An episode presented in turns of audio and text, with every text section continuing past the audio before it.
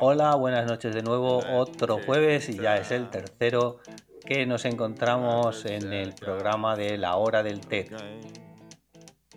Hoy, como siempre, eh, un jueves de invierno en el que poca gente se mueve por, por la Transeuropa Trail. Aún así, os paso a contar las noticias que he ido encontrando en, en el Facebook de la, de la TED.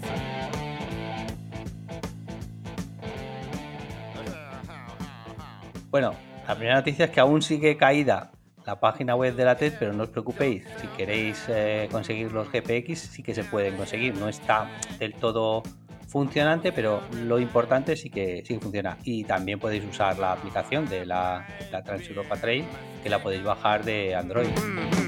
Eh, también deciros que el Jonas Valravens, que hemos estado hablando de él durante los últimos dos programas, era este que está haciendo, bueno, el único que está haciendo un poco un viaje por la TED en su CRF 250 ya ha acabado, ya ha acabado de hacer desde el sur al norte de Portugal y podéis ver eh, tres vídeos de gran calidad, por cierto, que ha colgado en una web que se llama walcome.net, w a l c o m e.net barra T-E-T. Allí hay tres archivos MP4 y los ha colgado ahí porque en YouTube no le da la calidad que él quiere. Si queréis, la verdad es que está muy bien. Yo lo he estado viendo y se ve y muchas horas de en moto on road que se ve, se ve muy chulo. También Preston Kemp ha hecho un vídeo, eh, pequeñito vídeo que ha compartido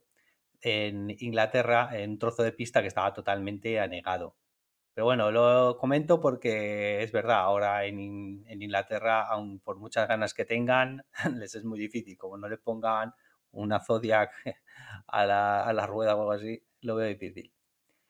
Eh, y poco más, gente buscando consejos para ir a la parte de Calpe o buscando colegas ya para el año que viene, que eso también pasa en la TED y os lo aconsejo a todos. Si vosotros queréis iniciaros en la TED o no, os gusta salir con alguien, simplemente lo publicáis ahí en el Facebook, decís a dónde vais, qué horarios o qué fechas queréis y igual hay alguien que se pone en contacto con vosotros. Como final, pues eh, por lo menos así se nombra en el Facebook, ha estado en el sur de Holanda, una, tiene unas fotos muy bonitas, la verdad, de finde, pero claro, todo helado, todo helado. Y hasta aquí el resumen de, del Facebook de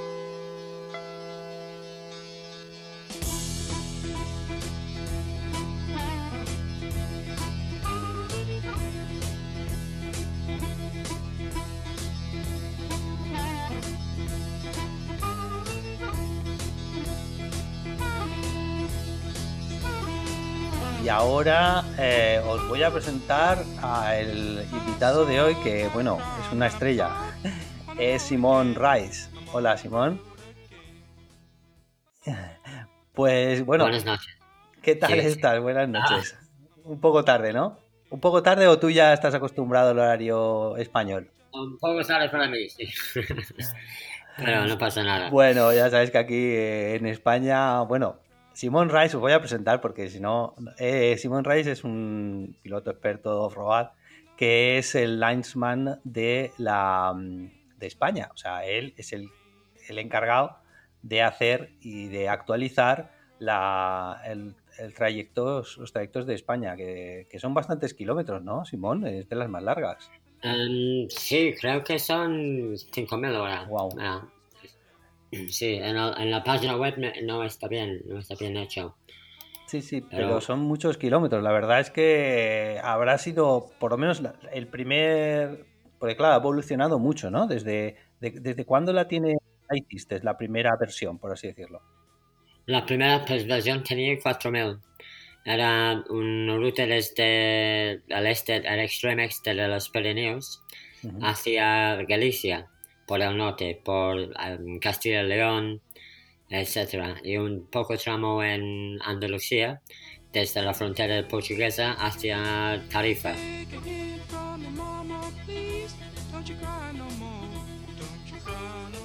Pero después un rato. Esto es el TED original, hecho por dos españoles, dos chicos, un, llamado, un gallego llamado Lulo, que ha aparecido mucho en, en los foros, y, y, Iker, de País Vasco.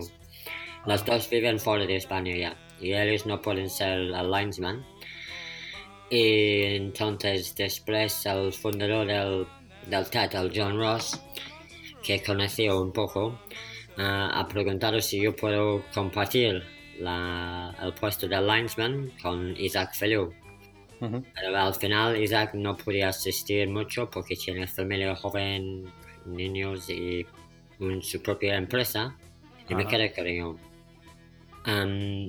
después de un rato he pensado que hay, hay muchísima gente que está pasando por el sur, hacia el sur, para, para ir a Marruecos, o si no, la España o la, la península ibérica, es apto para hacer una gira. Entonces yo invento una ruta, la ruta del este, para hacer la, la vuelta, si la gente pasa por la ruta del norte, incluido Portugal, para llegar hacia Tarifa, si puede volver por la ruta del oeste o, al revés. Y después estoy comenzando o empezando a hacer una ruta central desde las, las, los ferries de Santander y Bilbao hacia Barcelona. Y esta ruta me ganas para pasar por los Monegros y la sistema, el sistema ibérico de Soria. sí, sí, esa es muy bonita. Este, este falta este tramo por dentro.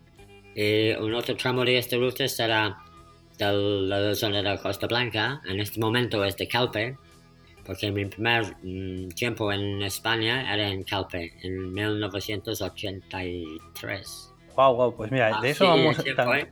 De eso tenemos que hablar, de eso tenemos que hablar, porque claro, tú, tú ya mm, eres perro viejo. tú peinas cara, sabes mucho, ¿no? De esto. ¿Desde cuándo? espera, espera. A un motero lo primero que se le pregunta es, antes de dónde has nacido, ¿cuál fue tu primera moto?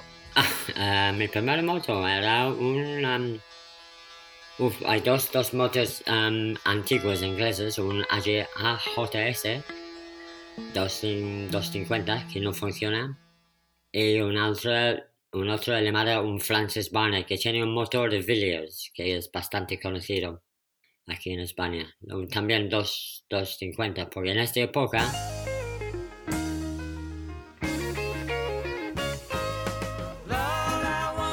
La primera moto puede ser 250, ahora es 2,5, ahora es 125, como aquí. Cuando dices esa época, ¿a qué año nos referimos? estoy hablando del año 1973 o 74.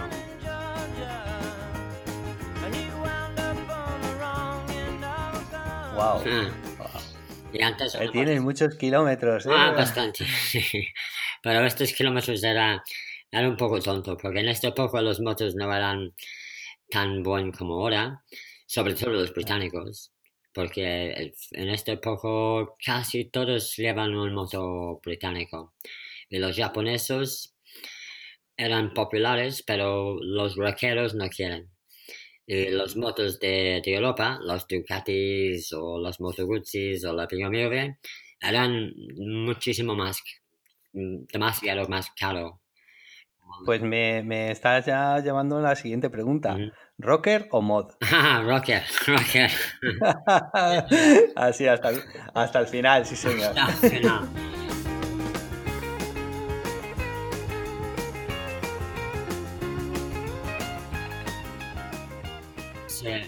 Estoy pensando ya para buscar una moto clásico para, para ser dominguero propio de mi casa. Y estoy mirando, hay muchísimas Vespas y Lambretas. Pero me parece que con estas ruedas pequeñas no puedes. La, la, Royal Enfield Classic. Sí, sí. Yo tengo una Royal Enfield Classic. 500 y eh, contentísimo. Sí, sí, sí. Por la ciudad son buenos, pero ahora, ahora vivo en el, en el campo.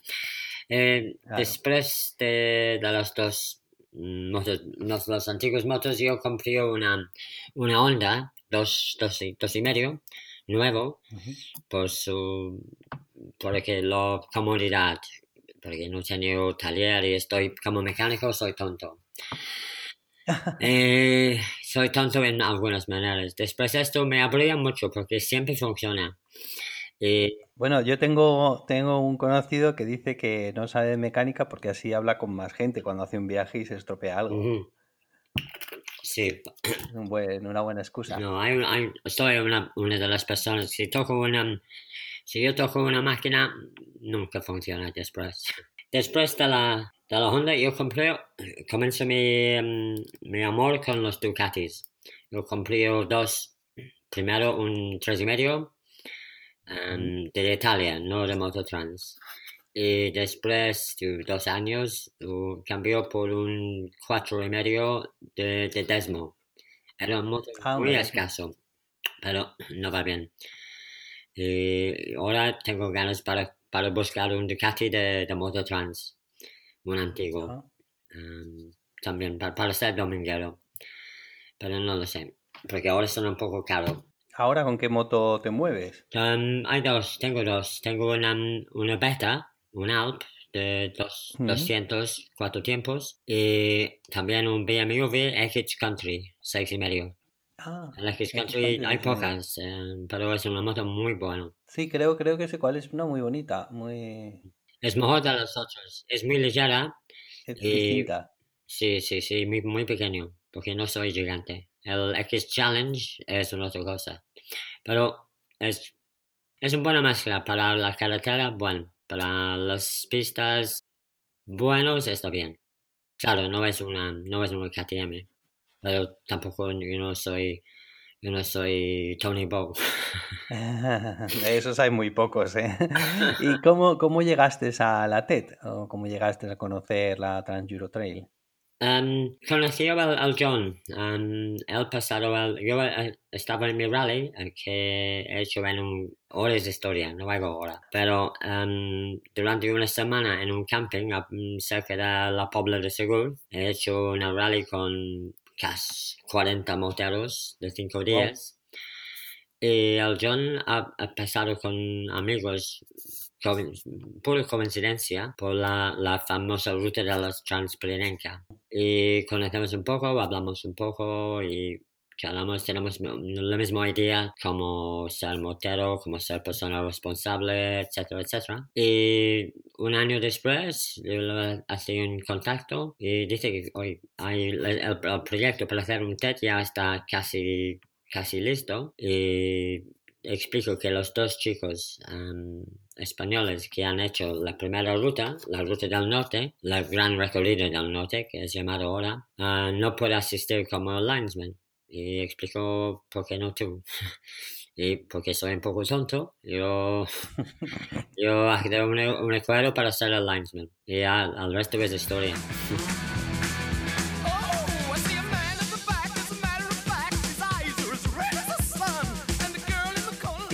el linesman, o sea, exactamente el linesman, ¿qué, ¿qué, conlleva? O sea, ¿cuál es el trabajo? ¿Tienes que hablar mucho con...?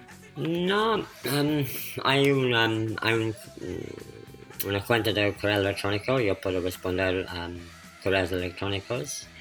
Y al Facebook me, me, veo un poco, también hay un foro, pero el Facebook es más utilizado del foro. El foro tiene una página por cada país y estoy el moderador por, por España.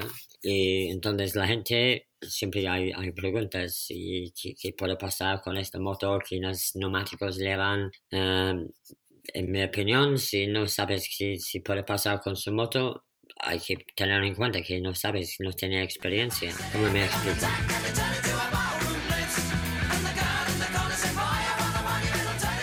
No, pero es que es, difícil, es muy difícil la pregunta, porque claro, tú, eh, por mucha experiencia que tú tienes en off-road, porque seguro vamos, te conoces, pero claro, te, tú, no, tú no estás viendo a la otra persona, no sabes qué experiencia tiene, tal.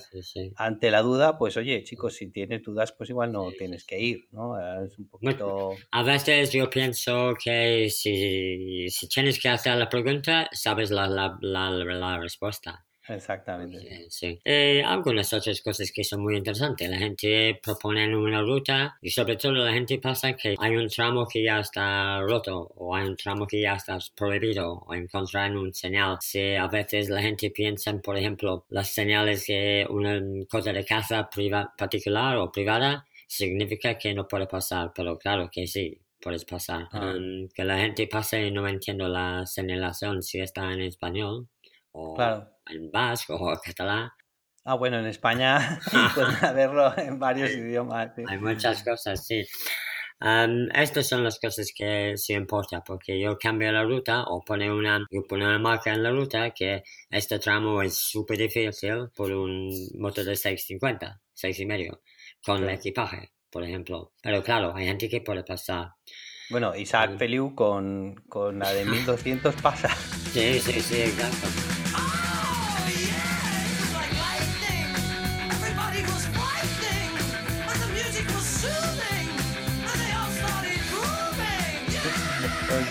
Y, y luego, eh, ¿has, has- tú has recorrido casi todos los kilómetros que tiene la TET España o hay algunos que, que no? No, casi muy pocas. Son contribuciones de usuarios, casi siempre. Ah, Um, yo conozco casi todos en los Pirineos y todos en Aragón. Todos de estos son míos. Y la zona de Calpe también conoces algo, ¿no? Me dijiste. Ah, no, Calpe yo no, solamente en Calpe yo conocía los bares de la ciudad hace, hace 40 Los años. bares y las playas, ¿no? No encontré, a veces si hay, si hay un tramo que estoy falta un tramo, busco en primer lugar, lo busco en Wikiloc. Ah, yo descargar una ruta, pues primero, si hay una persona que aparecen que mm, si pones muchas rutas, si hace comentarios sensibles y sinceros, yo pruebo la ruta, lo busco en, en los mapas, yo tengo algunos distintos software de, de topografía, algunos, un montón de mapas. Um, en Cataluña, por ejemplo, también tenemos la, la Instituto Cartográfico de Cataluña, tienen mapas impresionantes, y el satélite, etcétera, para probar si la ruta aparece genuina o no. Puedes saber si está genuina si hay errores.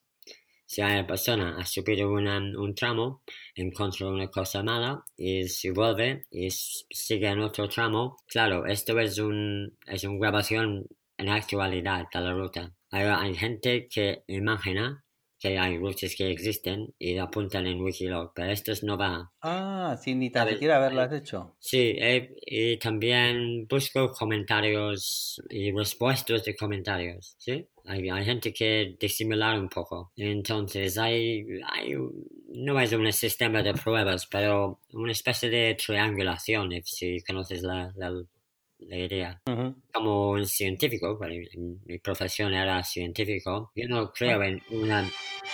Música, muy bien. Perdona, me están llamando. No, no. Me está llamando León Bocanegra precisamente para entrar un momento. Luego borraré esto.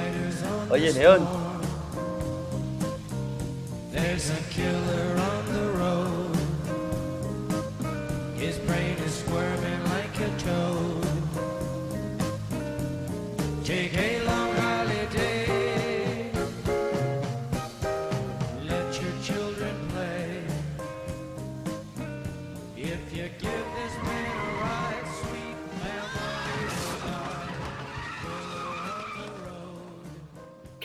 Pues hablando de, las pruebas, que si, si tengo que encontrar un, una, una- un tramo de la pista o una ruta en primero, en, en el primer lugar, lo hago a estas pruebas que yo puedo hacer aquí en mi despacho, pero después tengo algunas personas que, efectivamente voluntarios, que antes que pongo en vivo en, en la TED, se hace en realidad, le prueba la ruta.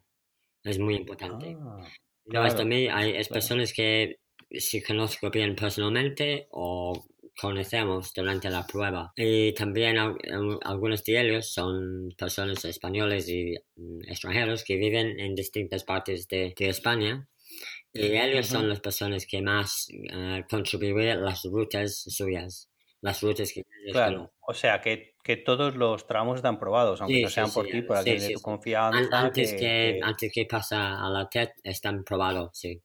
per- personas que conozco, personas que confío. Por ejemplo, y algunas son, son personas fantásticos. La, la ruta de las tabernas, la sección especial, ¿has visto? Eh, ¿Cuál? Perdona.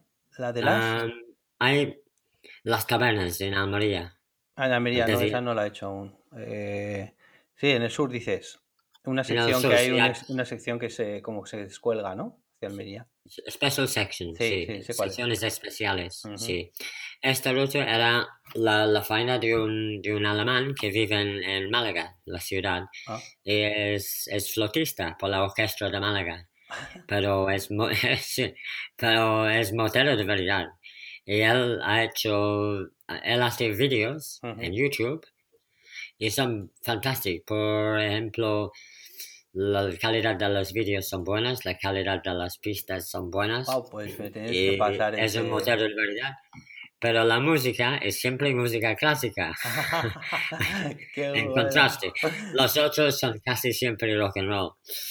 Sí, sí, Pero la verdad es que sí. eh, eh, casi todos los vídeos que veo de, de la TED son o rock and Sí. roll o algo así muy cañero.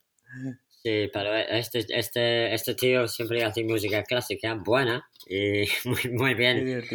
Entonces él, él ha, él ha probado casi mil kilómetros. Wow. Sí, Y- sí, entonces, Y luego La- una cosa que te quería comentar, porque yo he visto también, hay, hay veces que, el, que la T sigue un, un recorrido claramente hacia el oeste, hacia el este, o sea, ves que va avanzando, pero otras que, que, que hace un loop o hace un giro que realmente no tiene mucho sentido eh, a la hora del desplazamiento. Lo digo porque siempre, yo siempre, bueno, yo vengo más de hacer viajes, porque realmente este ha sido mi primer año en hacer off-road, y sí, la verdad es que hacer off-road es divertidísimo, pero, pero claro, el viajar, el avanzar, eh, ya, ya de por sí la TED eh, no es como cualquier viaje, o sea, ti- ti- tienes Madrid, Barcelona, y si lo hicieras por la TED serían mil, eh, dos mil kilómetros casi, ¿no? Porque realmente... Pero la pregunta es si mm, eh, tienes alguna idea de, o sea, hasta cuánto vas a desviar a las personas o, o- o, mm, intentas seguir siempre recto, pero claro, ajustándote a los caminos, o te desvías si hay alguna cosa interesante. ¿Cuál es tu criterio? Para mí es mm, cosas interesantes más. no, no creo en... Personalmente no, no me gusta seguir una ruta eh, todo recto. No es mi personalidad en general. Y también creo que la, la TED es para todo el mundo. Hay gente que si vive, si tiene suerte para vivir cerca de la TED, si puede probar un tramo y después hay otras, porque hay miles de, de- de- de pistas Mm. disponibles.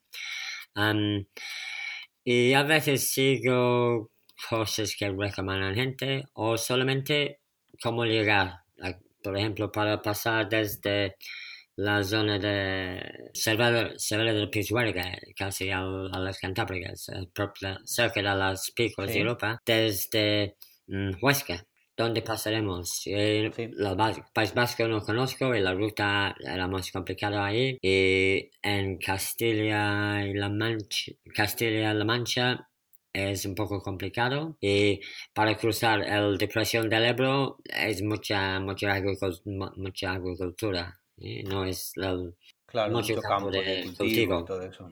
y entonces la primera ruta era más o menos en línea recta pero después em, el Xavi el Xavi ah, Jona el linesman por Andorra Sí, es una, un navarrés es de Estela. Ya han, han- hecho una ruta por Navarra porque es su país, entonces claro, claro se conocen bien, pero claro, cambia la, la forma de la TED poco a poco, es evolucionario y ya, ya estamos como estamos. Y yo quiero cambiar la ruta siempre, Ah, poco, depende de la experiencia, depende de la contribución de la gente, pero esto es final, que para cumplir las, las pruebas que he explicado antes, esto es final.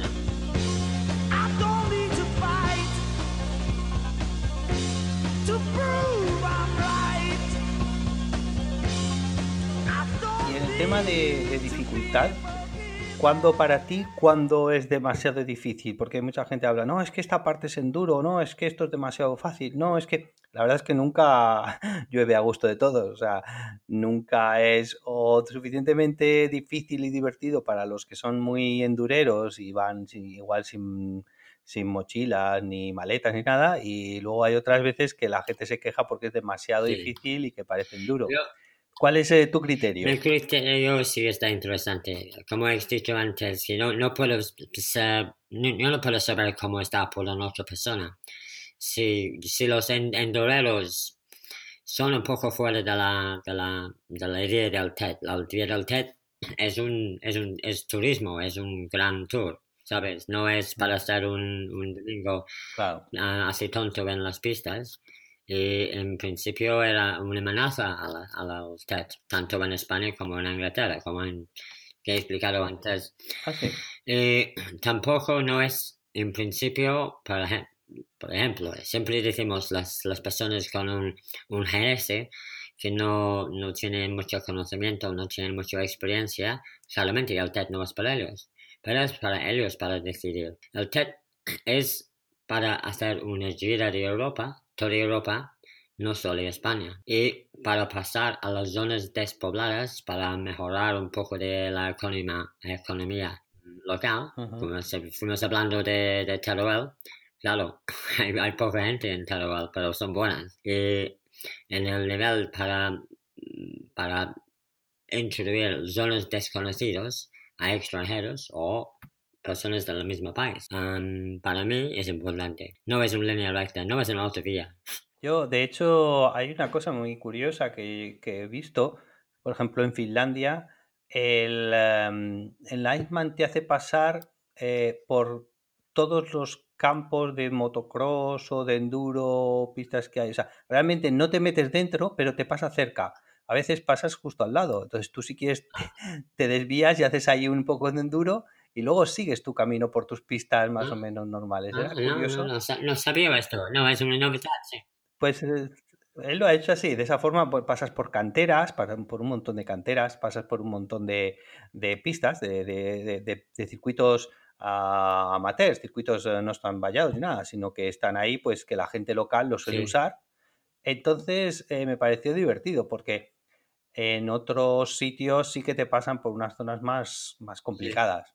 Pero bueno, claro, es lo que tú dices, cada uno, según el nivel, mi nivel no, no es que sea de durero. Entonces, para Sí. mí, por ejemplo, Cerdeña tiene partes complicadas. España, la subida, el- yo porque hice un trozo de España y una subida que hay en Teruel a un puerto de la Cruz, que se llama, o algo así.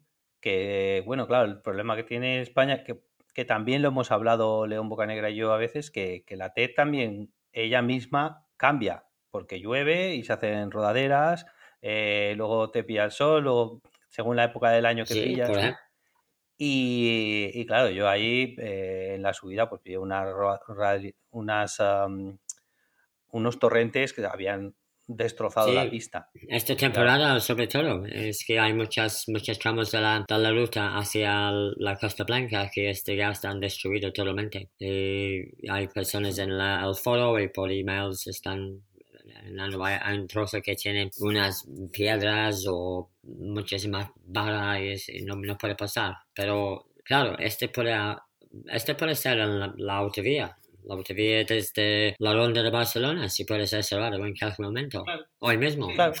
Sí, Sí, en la- en las Pues sí, sí, de hoy.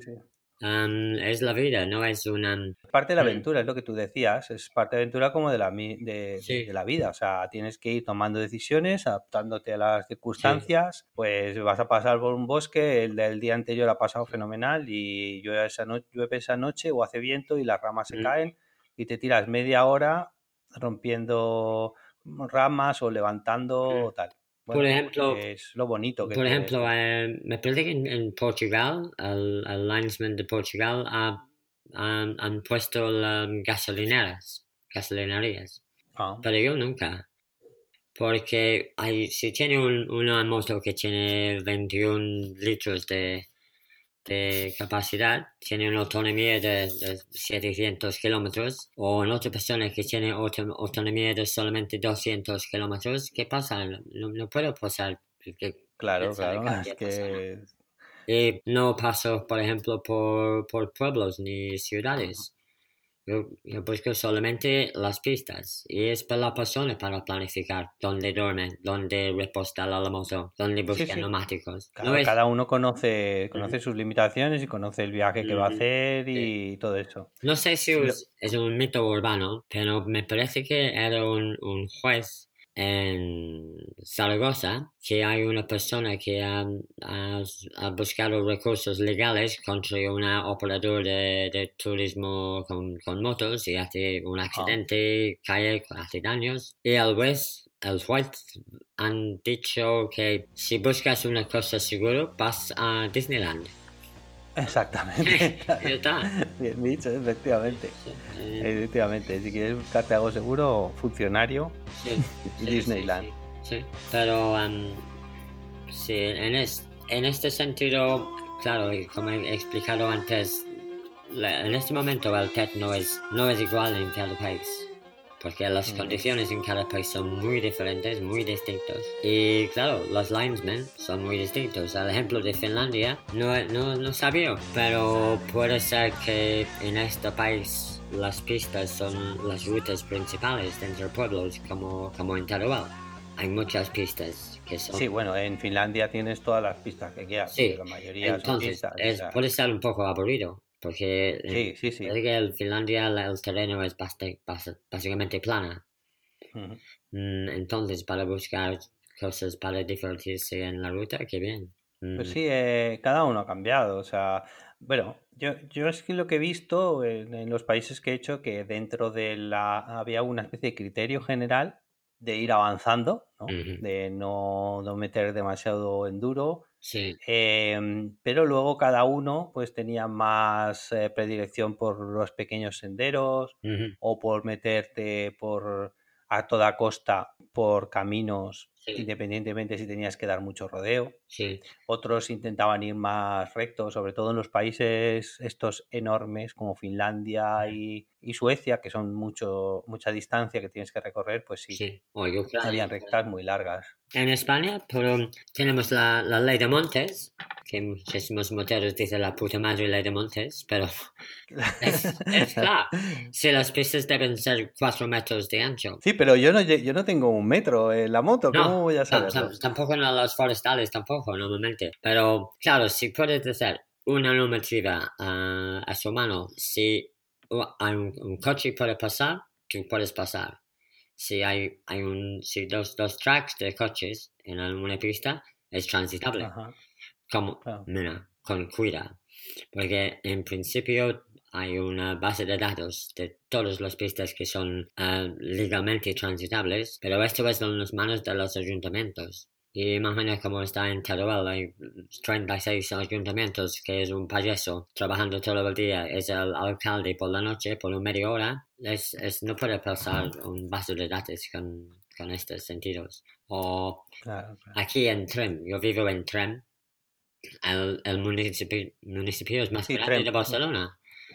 ¿Sabes? Mira, hay, yo, yo, paso- yo conozco, porque vivo aquí, conozco la, los funcionarios del ayuntamiento y también esto es, es muy bien hecho. Ellos tienen todas las, todas las pistas am, categorizadas y algunas que son cerradas y puede buscar permiso para pasar sin problemas.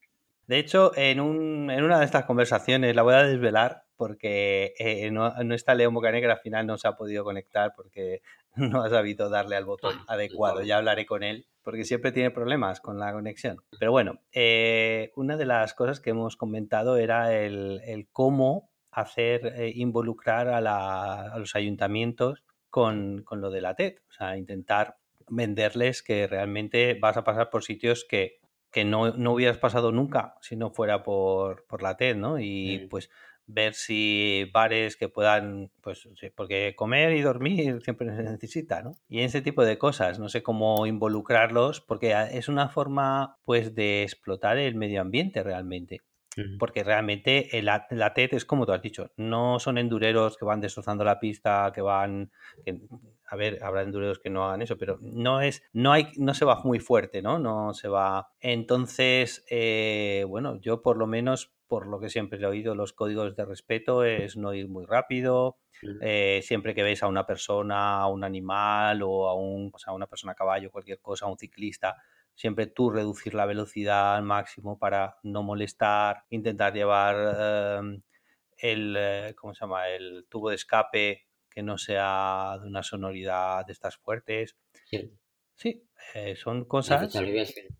Sí, hay, ¿has visto la- el código código de conducta? Sí, sí, sí, eso, el código de Sí. conducta, claro. A mí me parece Sí. genial. Es que Sí, es algo que todos los que se plantean hacer la TED lo deberían leer. Y, y bueno, de todas formas, yo estoy muy contento. No sé, a mí me, a a raíz de que he hecho la TED y de que eh, estoy bastante metido en grupos de, de motociclistas, gente que, que ve la TED como una aventura cercana, como algo que, que saliendo de casa se pueden poner a hacer una aventurilla controlada, ¿no? No es como irte a Mongolia, pero lo tienes aquí ya Sí. haces un poquito. Pues estoy Sí. muy contento porque la mayoría de la gente que, con la que he hablado, o la que me ha preguntado, son gente que ya de por sí, eh, gente cabal, gente, claro, yo vengo un poco del mundo de gente que viaja en moto por el mundo. Entonces, cuando tú viajas bastante por ahí, pues ya te conviene, eres respetuoso porque estás entrando en, en- en la casa de otro, ¿no? En el país de otro. Sí,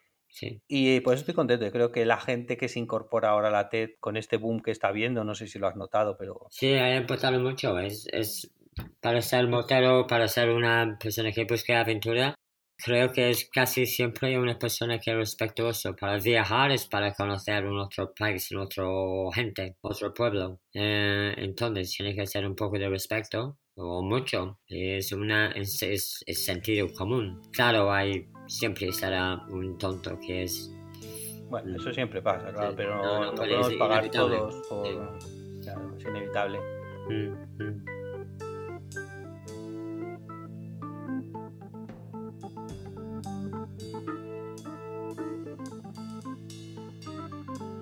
Bueno, eh, también en el código de conducta no lo pone. Yo, bueno, creo que sí pone algo de pararte a hablar con la gente de allí y explicarles que estás allí tú viajando con una moto, que es una iniciativa. Yo a todo el mundo le soltaba el mismo discurso, ¿no? Esto es una iniciativa, intentamos no hacer daño a nadie. Si usted tiene alguna queja o, o le molesta, pues mucha gente decía, no, no, fenomenal, bien, que paséis por aquí. Y a otras personas me decían, bueno, pues mira, en vez de subir por aquí, podéis subir por ahí detrás, porque por aquí, eh, bueno, en- esto fue en Suecia, Noruega, pues que cruzaba por en medio de un de lo que antes igual era un campo, pero ahora era una extensión, se había hecho una extensión de una urbanización, ¿no? Básicamente. Entonces, claro, cruzaba por el medio, pues bueno, pues simplemente 100 metros más para allá se podía cruzar.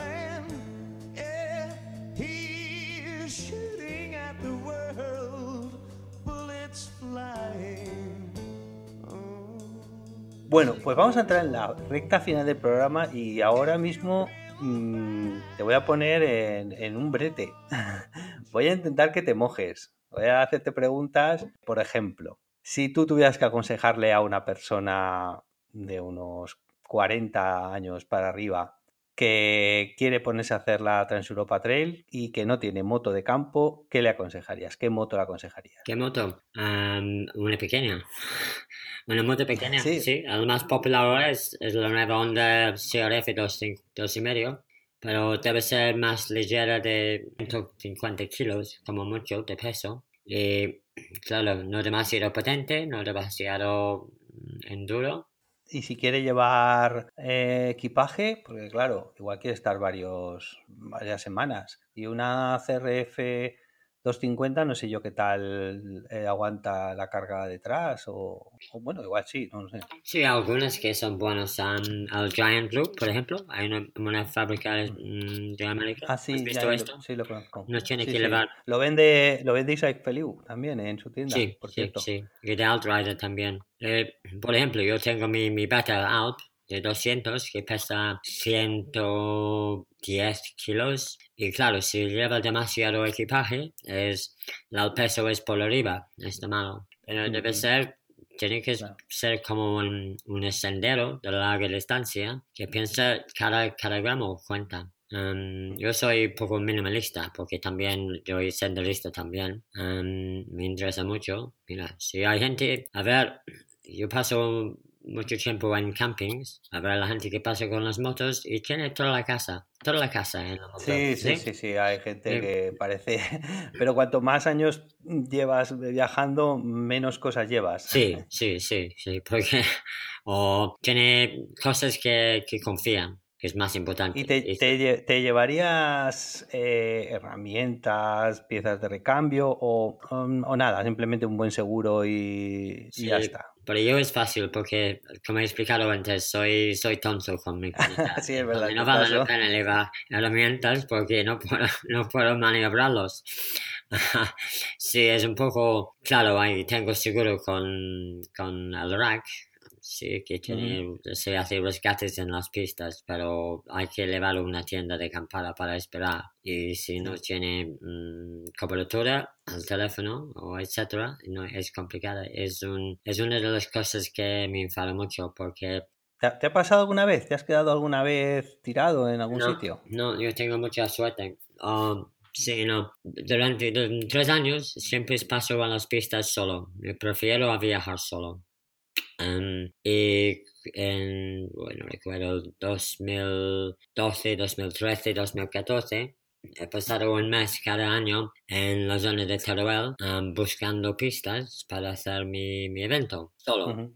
Em, falta unos días cuando est- estaba con amigos míos. Y claro, en esta zona, pues si, caes o tiene una, una problema mecánica, si puede ser 40 kilómetros desde Sí, una... sí. Además hay sitios que no hay ni Y no vale la pena esperar por un payaso para pasar porque no hay ninguna persona en Teruel en algunos sitios, ¿sabes? Y después, la última vez que he pasado un mes em, buscando pistas, he encontrado algunas pistas muy duras, más, más complicadas para mí, demasiado para mí. Y el problema es cuando él se encuentra en una, en una pista muy complicada, técnicamente, ¿qué haces? ¿Seguir o volver? Claro, si vas solo no te quieres arriesgar. Puede ¿no? ser, puede ser peor o puede ser mejor. Y he encontrado algunos, am, algunos tramos como así y me pienso, ¿por qué estoy aquí? El primero, mi primer pensamiento, ¿por qué ¿Qué narices hago yo aquí con lo bien que está Sí, bien en sí, casa? sí, sí. Y vuelvo a, a casa y un- dos días después, un amigo mío de Gran Bretaña ha llegado y fuimos a una ruta, una gira en las pistas aquí que, que conozco como mi casa, porque Ujú. está en mi casa. Y claro, dos moteros ah, juntas, uno tiene que pasar un poco más rápido del otro. Ya. Sí, y me cayó. Vaya. Tres meses en una silla de ruedas. Wow. Todo O sea, que fue un Sí, buen- sí, sí. una buena caída, ¿eh? También me he pensado, ¿qué ha pasado si estaba sola? Porque eh, eh, em, eh, era un poco, poco tonto con el impacto de mi cabeza, no puedo pensar bien. Y tampoco era co- cobertura por el móvil, pero mi compañero, una- un británico, no sabía dónde está. Ah, claro, que era casi como estar solo. Él, no tiene ninguna idea dónde está. Él no tiene la idea del, del 112 Ujú. para, Ah, para, claro, claro. para buscar ayuda. Ha pasado un, un payaso que por fin ha llamado a la- al servicio de rescate, pero esta persona no sabía que mm, el operador era en Madrid o Barcelona, no sé quién. Y dice, y dice, ah, estoy um, Juan de la, de la, de la Font, estoy, estoy propio de mi casa. No tiene ninguna idea cómo explicar dónde, dónde fuimos. Entonces, hacía casi una hora antes de mi rescate y fuimos dentro de 6 kilómetros del hospital de Trent. Estabais a 6 kilómetros. Sí, pero tardaba una hora para ser rescatado porque los, los problemas de comunicación, sobre Sí. todo. Y mi oído no es tan malo, ¿eh? Yo- Pero mi, mi clavícula y mi tobillo rompo, roto. I've been driving all night, my hands wet on the wheel. There's a voice in my head that drives my heel. Bueno, una cosa también que a, a colación de lo que tú dices, esta experiencia, que anécdota que has contado, eh, para la gente que esté planteándose hacer la TED, que se fije, vaya a la página, no solo se descargue el link, el, el GPX, sino que además eh, vaya abajo en cada país, porque el Linesman de cada país explica eso, que, qué teléfono es, el número para llamar a emergencias, algunas pequeñas cosas que te pueden salvar si, si te pasa algo en ese país. En cada, cada país en el TED tiene una página, en la página del TED, que tiene indica las normativas, los números de emergencia, etcétera. Sí, sí, eso eh, está, está muy bien. Mm. Bueno, y ot- otra pregunta, si, si tú te estuvieras, eh, eso, estás decidiendo que me- te quieres ir a hacer un poco de la TED y tal, y tienes una semanita, eh, vives en España, ¿qué, qué ruta o qué trozo de España harías? Solo tienes una semana para aprender, bueno, para tomar contacto con la. Uf, es una pregunta bastante común, em, sobre todo la gente que llegan a los ferries de Bilbao y Santander y dice que podemos llegar hacia Andorra, por ejemplo. Ajá. Em, la ventaja de los Pirineos es la TED cruce las, em, las carreteras importantes, primarios, cada, casi cada 40 kilómetros. Si está, Ah, o sea que la puedes interceptar eh, donde quieras, ¿no? Paso por Ripoll, després Berga, després no sé què, um, Golden Argo, després Trem, després la, la Nacional 240 a, a Ponte Montañana. En seguido, siempre por la- los ríos, las, las rutas importantes, Ujú. sigue los ríos y todos los ríos pasan del norte al sur Claro. y el TED pasa del este al oeste. El cruce, estas carreteras importantes, cada, cada 40 ma- um, kilómetros más o menos. Entonces, si está a falta de tiempo y tiene que volver, tiene que hacer- sigue la, la ruta primaria hacia el sur, fuera de las montañas, y volver a Barcelona si quieres por la, la autovía o la autopista.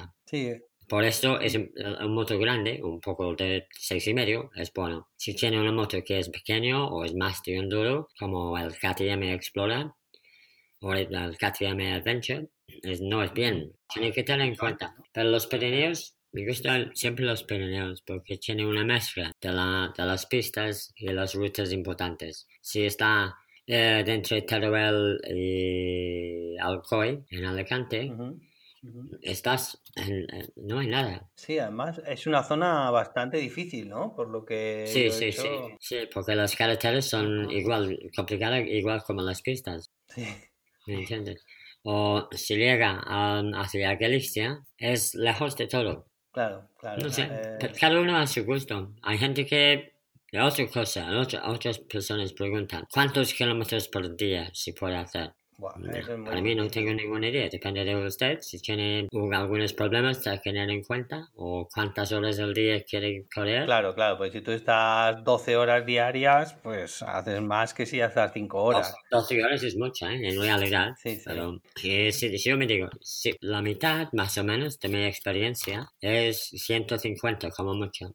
Kilómetros al día durante unos cuantos días. Sí, bueno, pero por ejemplo en la zona de Noruega y Suecia y Finlandia Ah, puede ser mucho más. Sí, sí. Puede ser muchísimo más. puedes Pero en España, eh, en España me parece que es una medida de 150 es bastante. Em, claro, porque hay que tener en cuenta, hay que buscar gasolina, hay que buscar alojamiento o, o comida.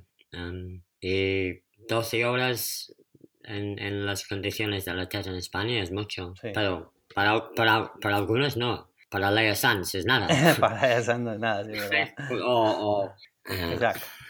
Isaac o, Sí. o Alex Busquets. Ah.